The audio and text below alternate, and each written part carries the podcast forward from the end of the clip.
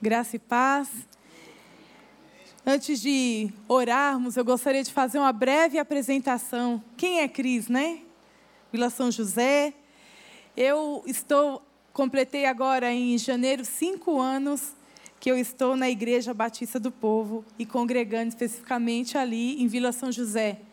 Lembro ainda quando fosse hoje, a primeira vez que eu vim em Batista do Povo aqui em Vila Mariana, eu e meu esposo para um ECAL, para treinamento de células. Sentei ali onde está o irmão que cantou, e o pastor Jonas sentado ali na frente e interagiu comigo, e eu brinquei com ele, fiz gracinha, que é meu jeito, mas eu não sabia que era o pastor presidente da igreja, né? Ele mal sabia. E assim eu me senti em casa e tenho me sentido em casa e eu nem fiquei contando. E quando chegou agora, já tem cinco anos. Me converti há 19 anos atrás, há 18 anos atrás. Sou casada com meu lindo esposo, Jorcilan, pastor, aqui. Fica de pé aí, amor, para o povo te ver. Chamo ele carinhosamente de Ninho, então às vezes vou falar Ninho, às vezes vou falar Jorcilan, que é assim que eu conheci. Pode sentar, né, irmã Isabel, profeta. Eu achei que você estava intercedendo, estava recebendo.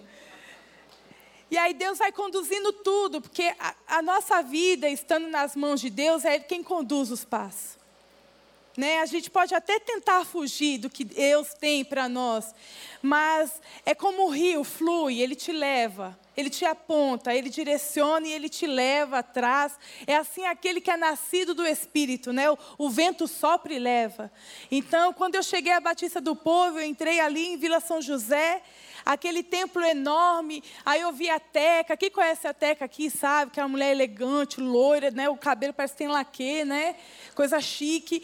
Aí eu falei assim, gente, púlpito chique, pessoas tudo chique. Eu nunca vou pregar nessa igreja, que eu sempre tive assim um ministério meio itinerante, de pregar fora, em vigílias. Quem aí da cultura né, do, do meio pentecostal vai entender o que estou falando, em vigílias, congressos, conferências. Então, eu nasci no ali, ali no, no Evangelho, que já, Deus já me levantou ali para pregar e me levou nos lugares, eu preguei. Mas quando eu entrei na Batista do Povo, eu falei, aí não. Uma mulher, né? Eu, simples, lá do Cocaia, eu não vou pregar aqui não. Olha a mulher, o estilo dela, né? De calça social, toda chique. Mas Deus achou graça. Aí Deus pegou de, lá de trás da malhada, como, como a Teca ministrou na minha vida, e Ele me colocou do ladinho dela. E ela foi dando abertura, foi dando confiança, e aqui estou eu já. Liderando é, Ministério de Mulheres, coisas que eu nunca imaginei na minha vida. Fui pastora de jovens durante 12 anos. Até que Deus falou assim: Você pode entregar aquilo que você ama a mim? E eu falei: Não, não, eu não estou pronta. Quem já sentiu assim?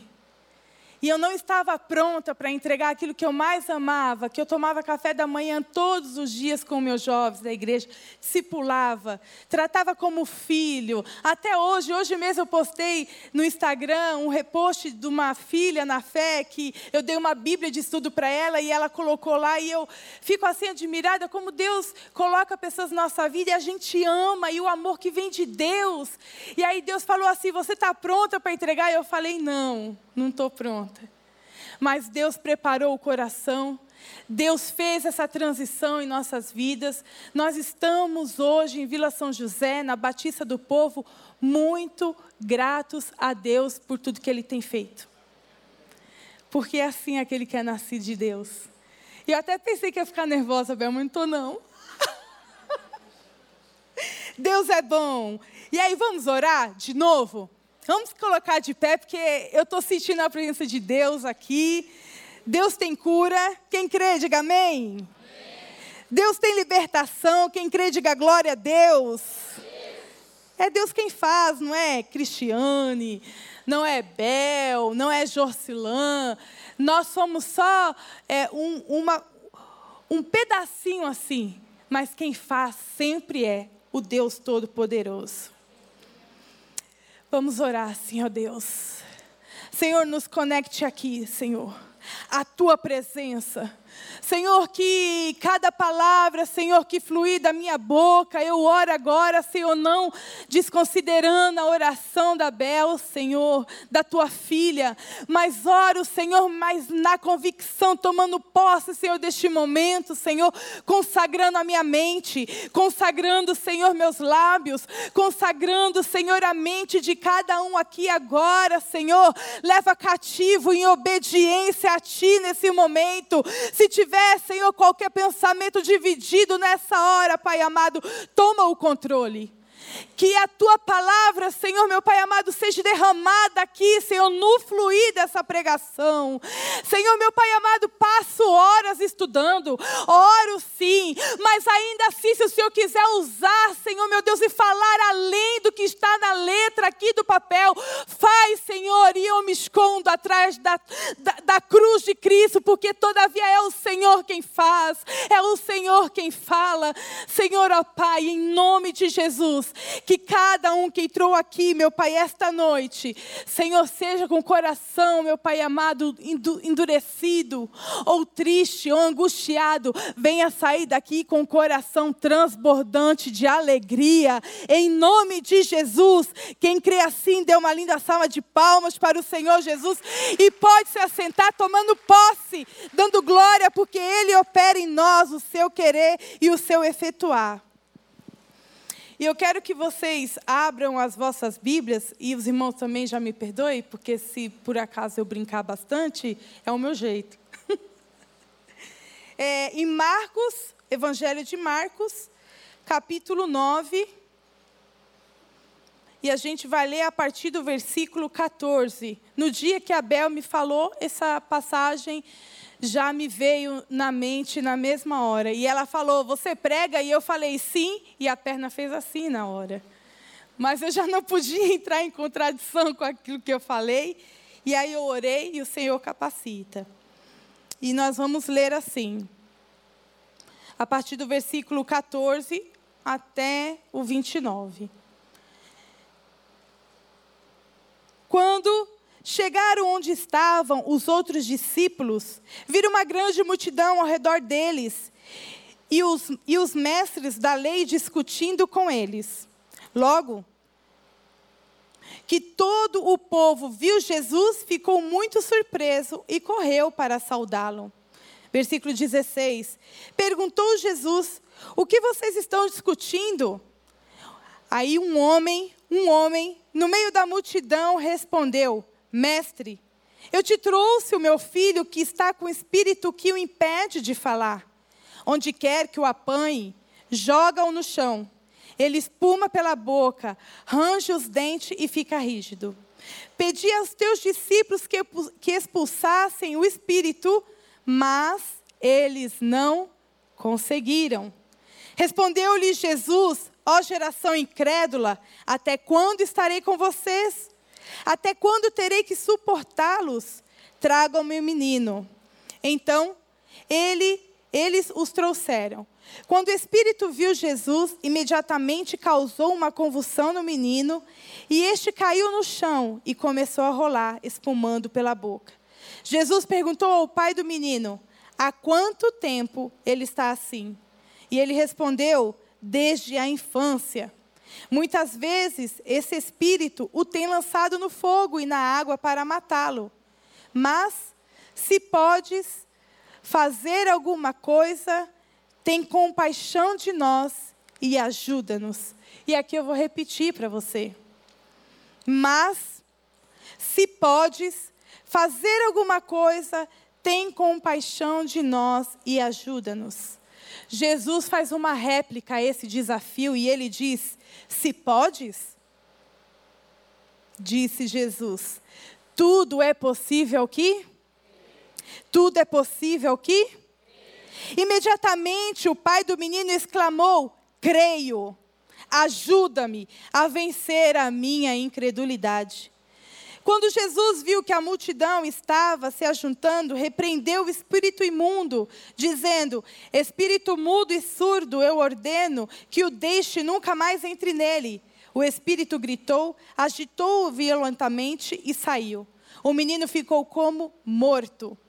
ao ponto de muitos disserem: Ele morreu. Mas Jesus tomou pela mão e o levantou, e ele ficou de pé. Glória a Deus, é uma palavra poderosa essa. Creio que se eu explanar versículo por versículo aqui, a gente vai até amanhã. Mas eu quero aqui enfatizar no versículo 23, onde aquele pai, aquele homem, aquele cidadão do bem, ele diz a Jesus: Se podes, se podes, será porventura que o Senhor pode? Será que o Senhor tem a capacidade de mudar a minha situação? Diz Jesus: tudo é possível ao que crê. E aí é, a gente se depara com uma agitação, porque Jesus ele sobe ao monte com os seus três discípulos, os mais íntimos, e ele deixa no pé do monte os nove. Quando ele deixa no pé do monte os nove, começa a se juntar os leis, é, é, os mestres da lei, começa a se juntar a multidão. E dentro da multidão, por onde Jesus ia, eram carregados doentes, enfermos, pessoas para que Jesus orasse. E ali estava esse pai entre este povo. E esse pai aqui, ele simplesmente quer aquilo que todo pai, toda mãe quer, que é o melhor para o filho. E aquele pai, desde então, tem o seu filho sofrendo desde a infância. Aqui está específico escrito isso. Então, desde a infância, esse menino sofre. Só que Jesus, ele se depara aqui não só com uma, com uma agitação, mas ele se depara com uma incredulidade. Tem algo que Jesus fica incomodado, é a incredulidade. Jesus ele multiplica os pães no capítulo anterior e, e ele está andando com o povo e ele está andando com os discípulos e eles depois de verem Jesus multiplicar duas vezes pães e ainda sobrarem na primeira multiplicação doze cestos cheios e na segunda multiplicação, sete cestos cheios, alimentando uma grande multidão. Agora o povo está tá se deparando ali com uma nova situação da multidão e o povo exclama Jesus. E Jesus mostra a sua indignação e diz: Vocês estão com o coração duro, não é possível. Vocês têm ouvido e não ouvem. Não se lembram o que aconteceu? Vocês têm olhos e não veem? Jesus entristeceu por causa da incredulidade. Mas a gente vê aqui um contraste de alguém que, ainda que tenha a sua fé estremecida, ele é sincero. Fra... Eu coloquei aqui, ó, de fato, a incredulidade incomoda Jesus, que por diversas vezes isso tem incomodado. Mas aqui a gente vê que é um pai cuja fé está totalmente estremecida, estremecida, e ele está, ele está consciente dessa imperfeição, ele está consciente dessa deficiência, e ele reconhece a Jesus pedindo: ajuda-me na minha incredulidade. Aleluia. Se por um lado a incredulidade deixa Jesus incomodado. Por outro lado, a sinceridade faz você e eu alcançar lugar de graça e favor e merecido aos pés de Jesus. Às vezes nós, nós tentamos falar, não, está tudo bem. E eu achei muito bonito que Bel, ela, ela entra aqui hoje e ela diz assim: Eu quero um momento que orem por mim, porque o ruim é quando nós achamos que está tudo bem, que somos seres inabaláveis. Nós somos pó. E para o pó nós vamos voltar. O único que é grande, o único que tem poder é Jesus Cristo, Nazareno, Deus forte e todo-poderoso.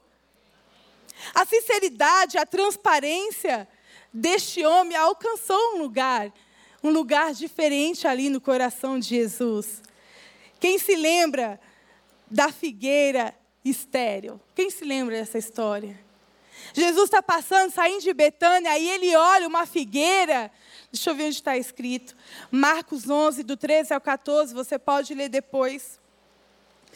Uma figueira cheia de folhas. Então ele olha ali, ele está com os seus discípulos, ele olha, chega perto dessa figueira, ele, ele se depara ali com uma figueira tão bonita, cheia de folhas, e quando ele vai para perto da figueira apanhar um fruto, nada encontra. E aí, se você observa, no versículo 14 está dizendo assim, mas não era tempo de fruto, de figo. E aí eu falei assim, é meio radical pensar que Jesus amaldiçoa, porque Jesus ele fala assim, ó, já que não tem fruto essa figueira, então ninguém nunca mais comerá de ti, e ele amaldiçoa aquela figueira. E eu fiquei, uau, que radical isso. Quando eu li a primeira vez. E aí eu fui nas fontes. E aí eu descobri o quê? Porque a gente que não é agricultor não entende. Mas o, o, a folha para nascer, ela vem depois do fruto. Quem entendeu? Aquela figueira estava ali ocupando lugar. Ocupando lugar, mostrando uma promessa a qual ela não poderia cumprir. Porque quem tem folhas é porque tem fruto, e aquela figueira não tinha fruto, mas ela tinha folhas. O que primeiro vinha ali seriam as folhas e depois o fruto. Quando Jesus olha para aquela figueira, ainda fora do tempo, cheia de folhas, certamente ela tinha fruto e ela não tinha. Sabe o que eu quero dizer com isso? Você precisa ser de verdade. Aquela figueira tinha aparência de quem tinha e não tinha. Aquela figueira tinha aparência que estava preparada para dar frutos, mas ela não estava. Aquela figueira, ela representava ali, eu posso dar de comer, mas ela não podia dar de comer porque ela não tinha fruto. Jesus amaldiçoou, sabe por quê? Porque ele não queria que mais pessoas fossem enganadas naquele caminho para procurar fruto e não ter. E como Jesus, ele ensina de forma ilustrativa, em parábolas, todo o tempo, e aí ele usa essa experiência para ensinar os seus discípulos mais algumas lições. E ele fala sobre a fé, porque ele amaldiçoa aquela figueira e aquela figueira seca das, de cima a baixo. No versículo 20, você vai encontrar depois que Pedro fala: Olha a figueira, ela está seca. Aí Jesus fala, aí Jesus fala com graça para eles e fala assim: se vocês pedirem a esse monte para se arrastar e ir para o outro lado, isso vai acontecer. Jesus ele está ensinando que é necessário ter fé. Mas não é necessário só ter fé, mas se apegar a ela com convicção. Tem pessoa que diz, eu tenho fé. Quem conhece alguém no mundo que diz assim, eu tenho fé? A pessoa não serve a Deus, não lê a Bíblia, a pessoa tem uma fé às vezes mais perto que quem está na igreja. Você conhece alguém assim? Diga amém. Não encontrando frutos, amaldiçoou a figueira no caminho, pois ficou decepcionado por ela ter só de aparência. aparência de quem tem, não tem. Deus me livre mostrar que sou e não, é, e não sou de verdade.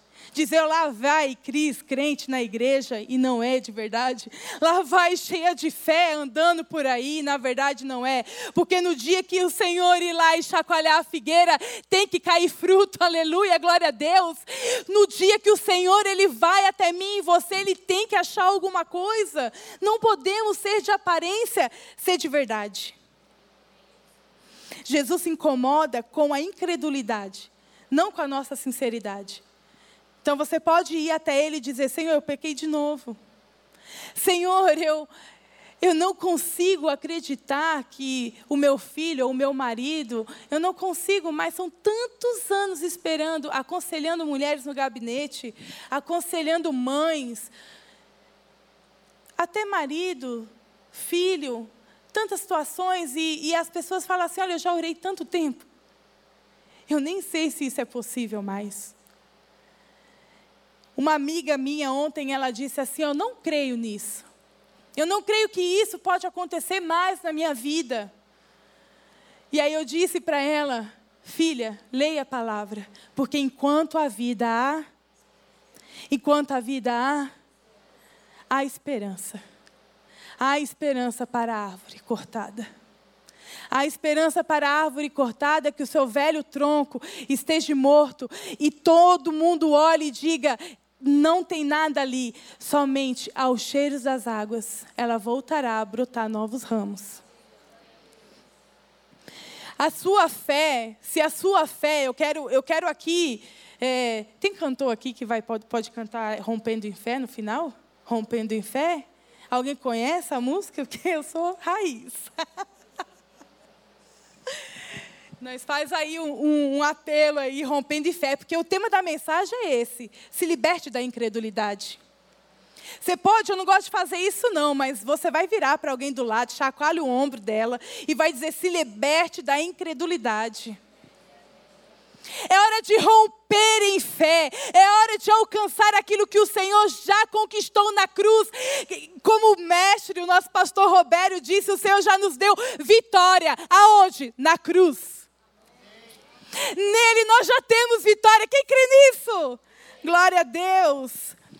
Aí quando vê, voltando aqui à história desse pai, nós quando nós vemos esse pai dizendo assim, se pode, ele demonstra aqui uma, uma incredulidade, uma fé deficiente, como eu disse. Entra em contraste com outras histórias que nós vemos dois cegos à beira do caminho gritando, Jesus, filho de Davi, tem misericórdia de mim. Eles não viam, eles não viam, mas eles gritavam porque eles ouviam e sabia que Jesus estava se aproximando, então eles gritavam, Jesus, filho de Davi, tem compaixão de mim. A gente vê Jairo ali naquele caminho, orando e pedindo: Jesus, vai curar minha, minha filha que está enferma. Chego e dão até a notícia para ele que a filha morreu, mas Jesus olha para ele e diz: Não temas, crê somente. E ele continua a esperar e chega uma mulher sem força.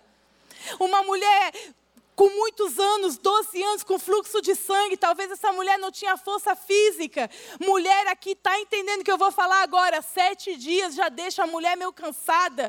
Quem dirá 12 anos? Eu imagino essa mulher se arrastando, mas ela teve fé de arrastar e chegar a Jesus, porque grande era a sua fé. Aí eu vejo outra mulher em Mateus capítulo 15, uma mulher cananeia, chegando até Jesus e Jesus falando assim: Olha, não é lícito dar pão aos cachorrinhos, mas essa mulher ela diz, fala assim: não me importa o lugar que eu esteja, Senhor, mas os cachorrinhos também comem das migalhas que caem da mesa dos seus donos. Jesus falou: Uau! Uau, eu nunca vi uma fé assim, nem tanto no meio do meu povo. Aí Jesus vai andando mais para frente, aleluia, glórias a Deus. E aí ele vê aquele, aquele centurião, e aquele centurião ele vai falar para Jesus: Jesus, meu servo está enfermo em minha casa.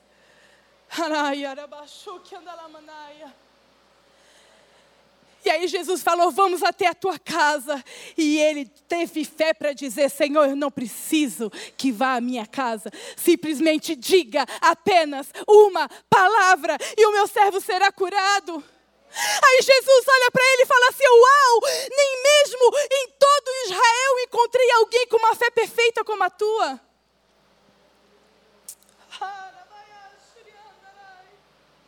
Quando eu leio as escrituras, eu me deparo, eu estou eu, eu, eu tô no nível deste homem. Senhor, aumenta a minha fé. Alguém mais se identifica? Jário teve tanta fé a ponto de esperar o milagre de outras pessoas. Jesus, quando entra aqui nessa história, ele e Jesus está aqui, a, aleluia.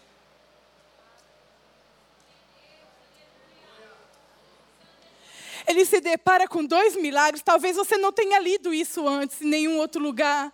Entendido, mas Jesus se depara com dois milagres a realizar. Primeiro não é o filho, primeiro é o pai. Deus precisava restaurar a fé daquele homem. É o primeiro milagre. Talvez nós estamos pedindo, Senhor, salva meu marido. Salva meu filho, salva minha família, converta meu, as pessoas que eu amo, cura, tira do leito do hospital, tira, liberta, talvez de uma cela. Talvez você está orando tantas coisas, mas às vezes estamos orando e sem perceber estamos orando de forma incrédula, sem, sem a convicção que Deus é poderoso para fazer. E aí Jesus primeiro precisa operar em nós Primeiro, Jesus precisa restaurar em nós uma fé perfeita. Uma fé perfeita. Uma fé perfeita. Eu estava conversando com meu genro, pasme, já sou sogra. Tem uma filha de 18 anos, está namorando já. Ora aí.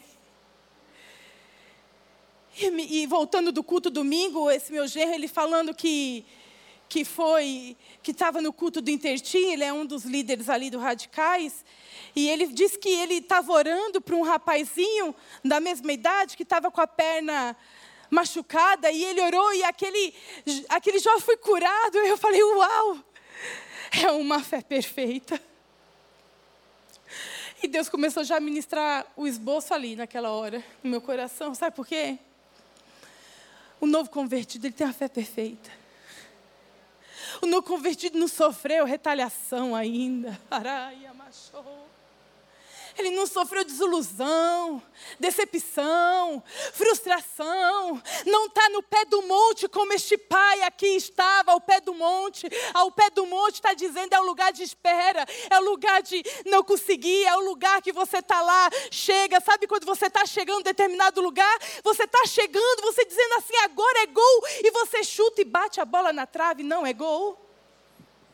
Sabe quando você acha que agora vai e vai, como, como aquele o, o aleijado no tanque de Bethesda, na hora que você acha que vai, desce outro na frente teu lugar. Você já sentiu assim? Vai acontecer com todo mundo e você vai ficando para trás? Esse é o pé do monte, está acontecendo.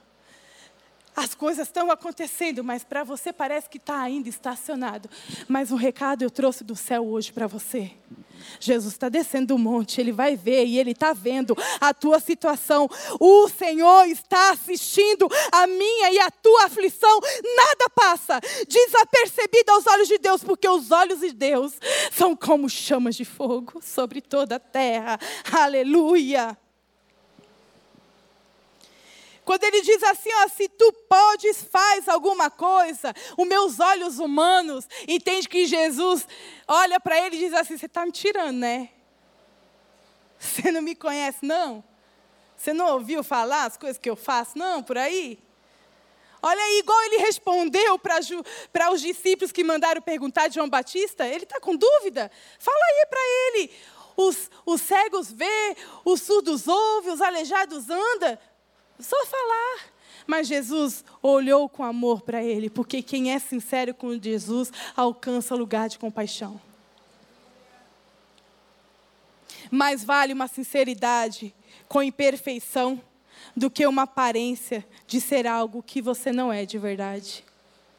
Então se liberte da incredulidade hoje. Eu vou abrir parênteses aqui. Estou passando por uma situação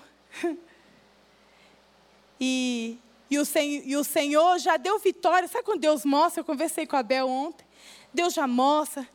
Deus já fez, já está fazendo. Aí vem Tobias e Sambalate. Eita, eita glória.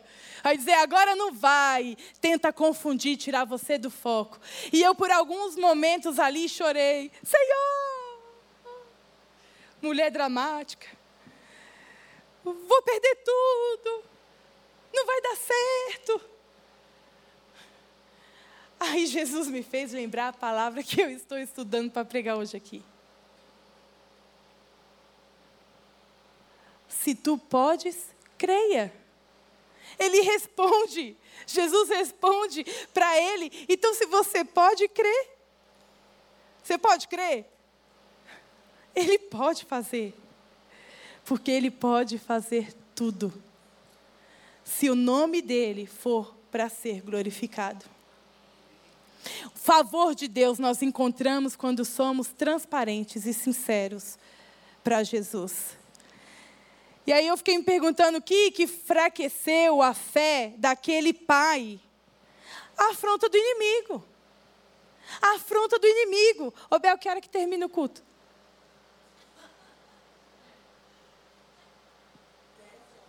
Ah, então glória a Deus. A afronta do inimigo, irmão, senão eu ia correr aqui, eu falo rapidão. A afronta do inimigo machucando, imagina você ter a pessoa que você ama, seu filho, e sendo machucado pelo inimigo, cai no chão, cai no fogo, cai na água, que isso? É mudo, né? Espírito mudo é uma perturbação, não é só uma enfermidade, mas é algo humilhante, algo que é para destruir mesmo a moral, para destruir todo todo o sistema emocional de um ser humano, um filho passar por uma situação dessa. E quantas pessoas estão passando por situações assim hoje? E Deus está querendo usar eu e você para que sejamos receptores dessa, desse mal e dizer assim: olha, basta, porque Jesus pode fazer todas as coisas.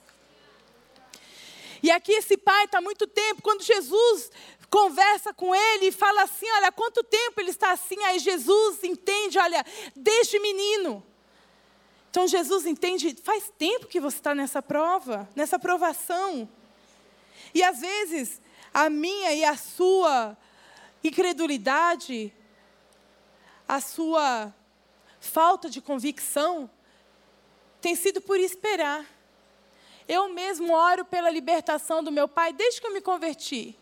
Na semana que eu me converti, eu fui para a igreja Aí na outra eu fui em outro ministério visitar, porque o grupo de jovens foi atender uma carta. Quem é raiz vai entender o que estou falando. E a gente vai atender uma carta da, da igreja fulano de tal. E eu estou lá, quando eu chego, piso na igreja, sai um profeta marchando no meio da igreja. Oh, coisa boa. Oh, coisa boa quando Deus fala.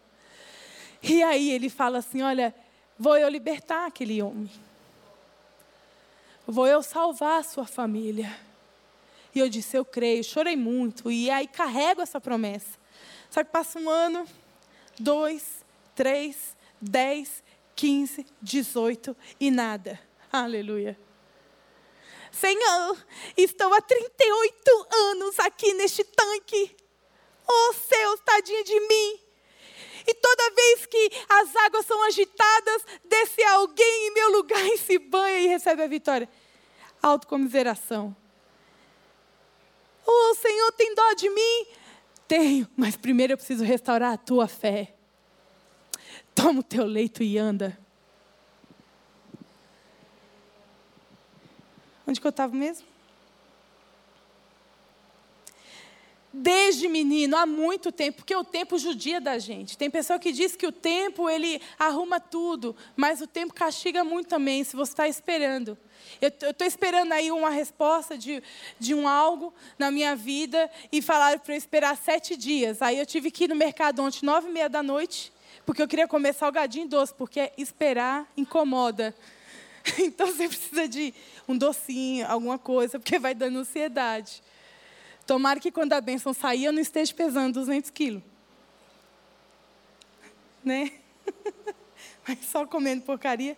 O tempo de espera é ruim, é desgastante. Mas aquele que prometeu é fiel. Ainda que muitos a tenham por tardia, o Senhor que prometeu é fiel, é longano e ele vai cumprir.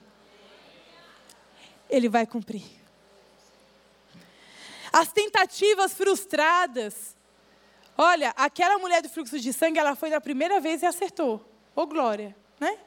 A gente vê que Jesus falou, oh, filha, vai lá, tua fé te salvou, te curou. Porque na hora que ela toca, o, o, o, sangue é estancado. Mas na hora que ela se revela, porque Jesus pergunta no meio da multidão: quem me tocou? E ela disse: tremendo, fui eu. Então, quando ela diz fui eu, que ela assumiu a responsabilidade, que muito crente não assume responsabilidade hoje. Jesus está chamando e ele está se escondendo. Mas o Senhor está dizendo: Quem foi que me tocou? E ela aparece, Jesus fala com ela e diz: Filha, a tua fé te salvou. Aleluia, glórias a Deus. E até ali as tentativas frustradas daquele pai, porque quantas vezes, quantos médicos, quantas coisas ele não tentou. E aí ele escuta que, que Jesus está em certo lugar e ele vai com a sua família, ele vai com seu filho até esse monte. Aí chega no monte, Jesus não está no monte. Já orou? Sentindo que Deus não estava ouvindo? Já passou provação, sentindo que Jesus não estava com você? Quem já se sentiu sozinho no meio da provação, sabe o que eu estou falando? A gente olha para os discípulos, uma vez estão passando por um naufrágio dentro do barco e Jesus está na proa do barco dormindo, mas ele está lá. Aí tem outra ocasião, passa por outro naufrágio e Jesus não está lá.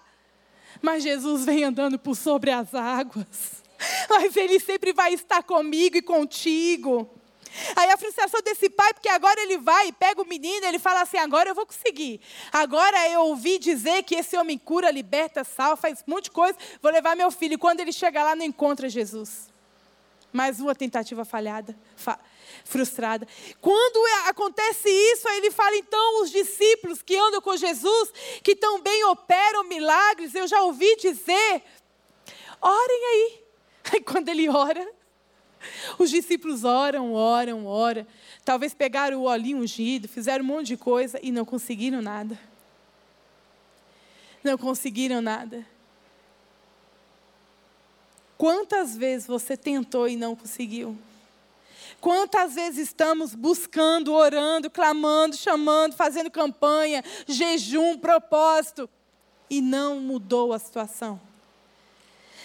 Chegar perto demais da bênção e não tomar posse é tão esmagador do que não chegar perto. Eu falo por experiência própria. Em todas essas dificuldades podemos nos identificar, identificar com esse pai, porque muitas vezes deixamos de crer devido a dificuldades, ao tempo, a sentir frustrados. Mas Jesus opera o primeiro milagre, diga glória a Deus. Vai glorificando aí, deixa eu beber uma aguinha.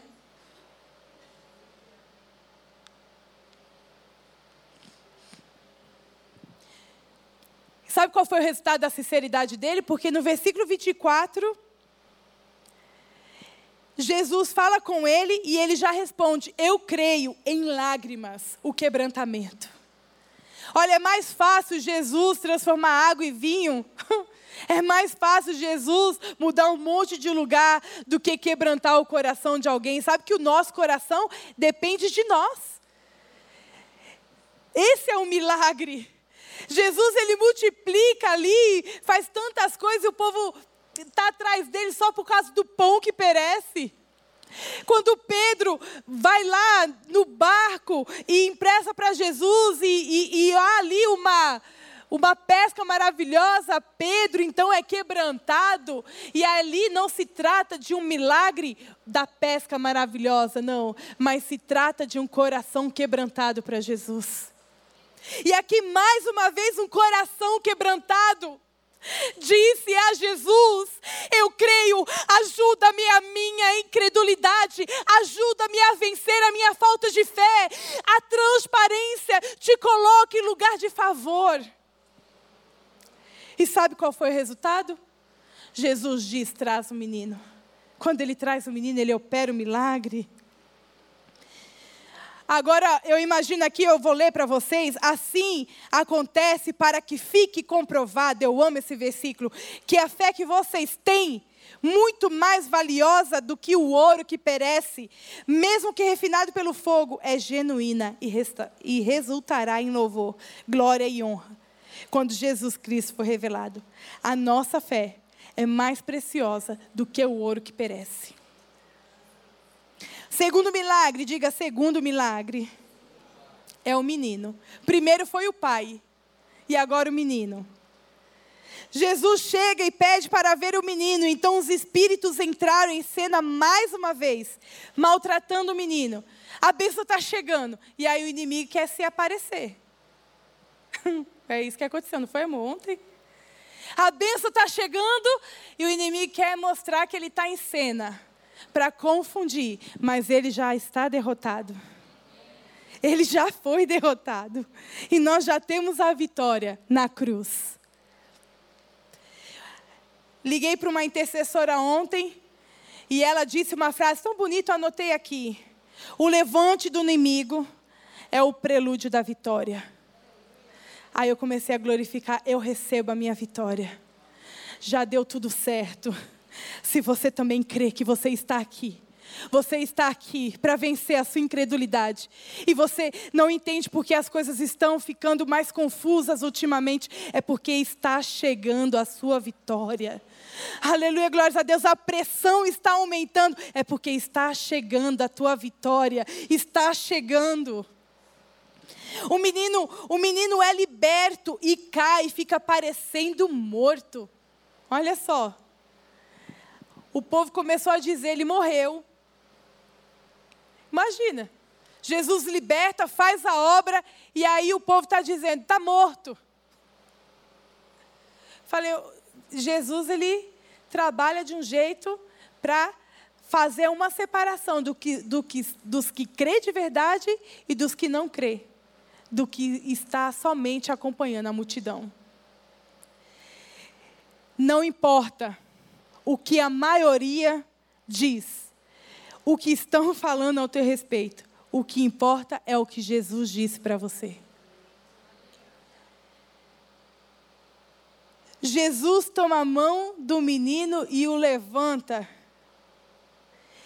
E aí eu escrevo aqui: Jesus é especialista em confundir a multidão, colocando mortos de pé, colocando improváveis de pé, colocando pessoas desenganadas de pé, colocando pessoas que não era para ser de pé, colocando ex-drogados de pé para pregar a palavra. Colocando ex-adúlteros de pé para pregar a palavra. O Senhor tem colocado você e eu em lugares para nós sermos luz. E eu vejo aqui esse jovem, qual que até o pai talvez pediu oração ali, pediu algo, milagre, não estava crendo. E ali agora, em vez de Jesus já resolver, permite que o menino caia endemoniado e ainda fica conversando. Ficou conversando, perguntando. O menino está endemoniado, se estribuchando no chão, e Jesus está falando assim: calma aí, no meu tempo eu faço em um segundo. No meu tempo eu faço no de repente. E aí Jesus dá uma ordem, esse rapazinho ali, já jovem, se levanta depois que Jesus o toma pela mão, porque Jesus ele toma pela mão e põe de pé. E ele nos ensina muitas lições aqui. Que é necessário crer.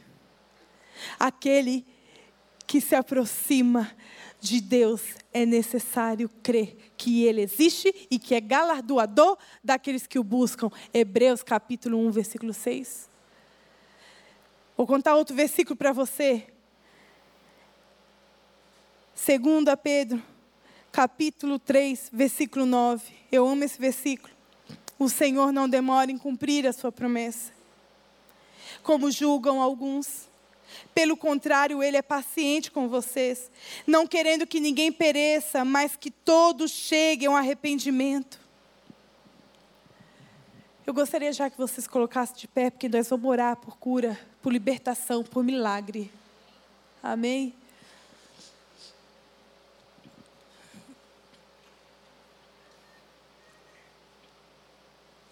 Eu não sei que lugar você está, se você está no pé do monte, frustrado, há quanto tempo já clamando por um milagre, pela conversão de alguém que você ama.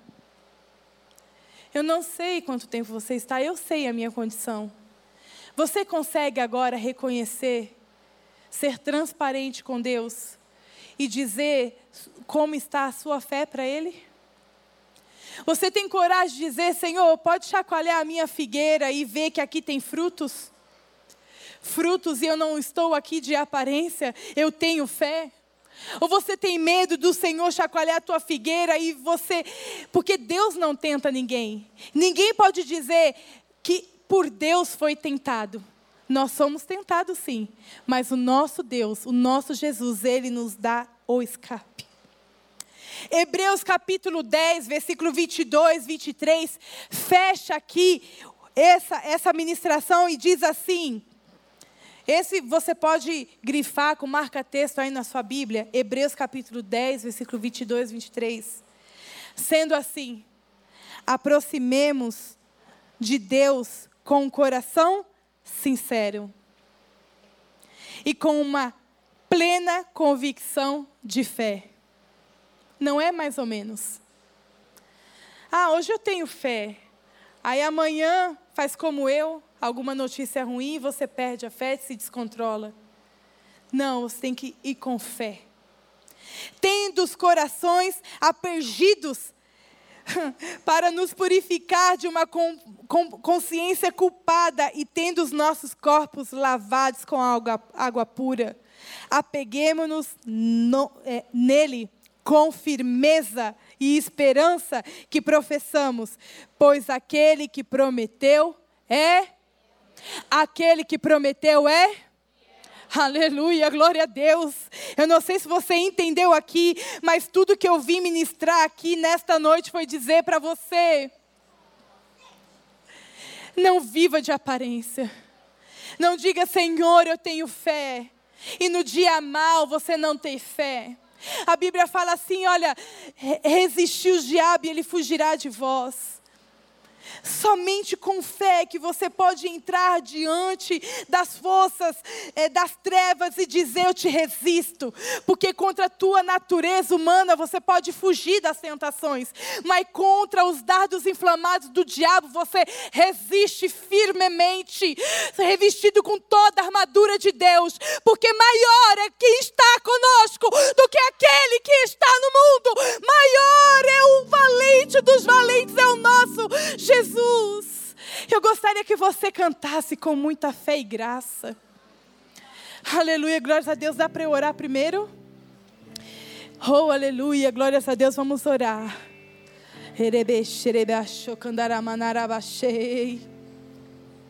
Oh, Espírito Santo. Oh, Espírito Santo, ajuda-me a vencer a minha incredulidade. Senhor, ajuda-me a vencer, Senhor, a minha falta de fé. Senhor, ó Deus, as pessoas olham para mim e acham que eu tenho muita fé. Muita fé porque eu aparento ter fé. Porque eu ando com uma Bíblia embaixo do braço, Senhor. Porque eu posto versículos nas redes sociais. Porque eu mostro, Senhor, a Deus, ali que estou estudando. Quantas pessoas estão sendo enganadas, vivendo de aparência, Senhor. Senhor, mas o Senhor nos chamou para ser de verdade para nos apropriarmos da fé, para nos entrar em tua presença, nos apropriando daquilo que o Senhor tem para nós, que é a tua vitória, Senhor. Ó Deus, glórias ao teu santo nome, ó Senhor, que fez todas as coisas, os céus e a terra, que é apenas na, no soar da tua voz, da tua palavra, Senhor, a terra estremece. A tua palavra diz que grande é o Senhor e toda a terra está cheia da tua glória. A tua palavra diz que o Senhor é tão grande que toda a terra é só os cabelos dos teus pés. Esse é o nosso Deus grande. Quem é o meu problema? Quem é o problema dos meus irmãos aqui? Para que o Senhor não assista, para que o Senhor não contemple, para que o Senhor não venha agir com provisão. Senhor, o Senhor é o marido da mulher viúva. O Senhor, meu Pai amado, é o consolo. O Senhor é o pai do órfão. O Senhor, ó Deus, é a provisão aos famintos. Senhor, a Deus, venha nos usar, Senhor, aumenta a nossa fé. Senhor, aumenta a nossa fé. Aumenta, Senhor, a nossa fé. Usa a nossa vida como instrumentos de fé aqui nessa terra, Senhor. Há famílias, enquanto estamos aqui adorando, a vida sendo ceifadas. Enquanto estamos aqui adorando, as jovens se preparando, Senhor, para o carnaval. Senhor, enquanto estamos aqui, Senhor, ó Deus, já tem jovens nas ruas praticando promiscuidade, Senhor. Enquanto estamos aqui adorando, Senhor, levanta a tua igreja. Levanta a tua igreja, Senhor. Não queremos viver por vista, mas queremos viver por fé, Senhor.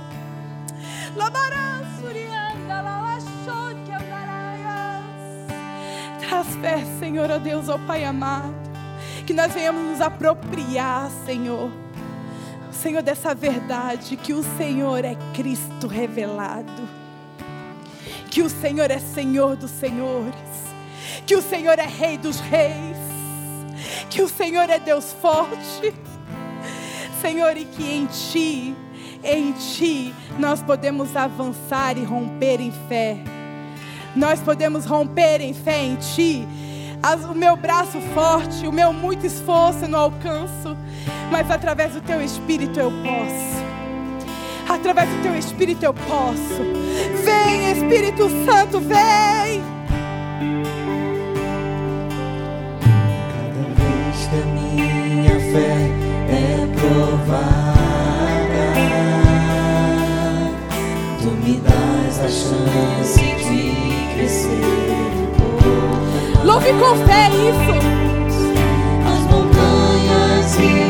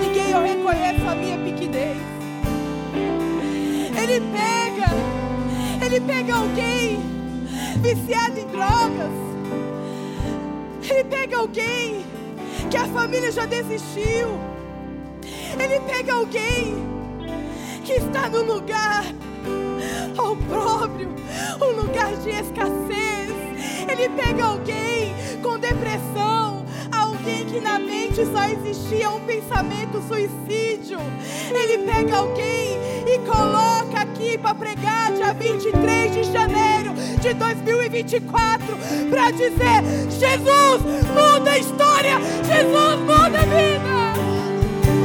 Oh. Não importa, o Senhor muda a história. Eu não sei como você entrou aqui hoje. Mas atente ao que o Senhor fez na minha vida nessa hora. Os amigos da escola diziam: a Cris não tem futuro. Me apelidavam de todos os nomes humilhantes para uma mulher. Comecei o relacionamento com meu marido com 17 para 18 anos. Eu vim de uma família disfuncional, mãe e pai alcoólicos. Meus pais separaram, meu pai construiu segunda família e ele amava os, os, filhos da segunda família e eu e meus irmãos rejeitados, passando necessidade e até fome. Começo eu a trabalhar fora com 14 anos.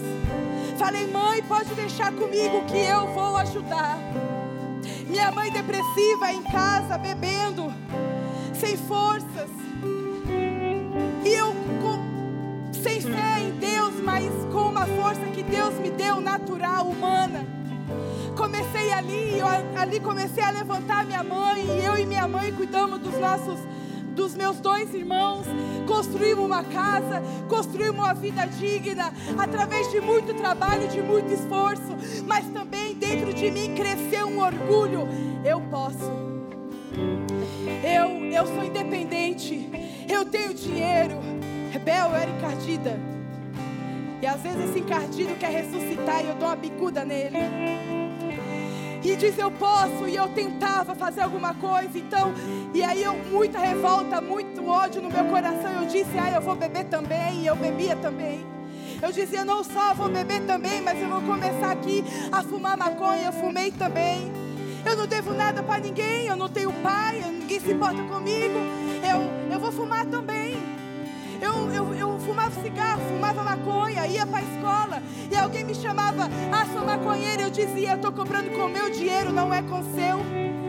E até que o Senhor me encontrou e me quebrou, porque quando Deus, Ele chama alguém, Ele vira do avesso e diz: Eis você minha, eis você meu, e Ele faz tudo novo. Então não importa o abismo tão profundo que essa pessoa que você ama está. O Senhor pode ir. O Senhor vai. Não importa o tão profundo que você esteja, basta você agir com sinceridade, dizendo: Senhor, eu preciso melhorar. Senhor, eu sou um pecador mesmo.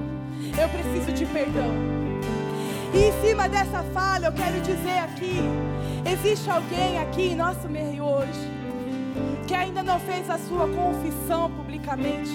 Romanos 10, versículo 10 vai dizendo que com, com o seu coração você crê, mas com a sua boca você confessa Jesus para a justiça, para a salvação. Existe alguém aqui que ainda não fez essa confissão pública? que Jesus é Senhor, eu gostaria que você levantasse a sua mão. Tem alguém aqui nessa noite que quer entregar a sua vida para Jesus? Creio que culto de cura e libertação é tudo crente, né, Bel? O povo que é ímpio não tem nem coragem de entrar, né? Sabe que o diabo vai bater em retirada, né? Hoje é dia de vitória. Você vai deitar a tua cabeça no travesseiro e vai pensar: será que eu tenho fé o suficiente? E você vai orar sozinho e vai dizer: Senhor, aumenta minha fé. Rumine essa palavra no decorrer dessa semana. Senhor, aumenta minha fé. Aumenta minha fé. Fé para conquistar. E eu não estou falando de bens materiais. Fé de conquistar o impossível. Quem crê, diga sim, glória a Deus. Dê uma linda salva de palmas para o Senhor Jesus. Obrigada por essa oportunidade rica. Obrigada, Jesus.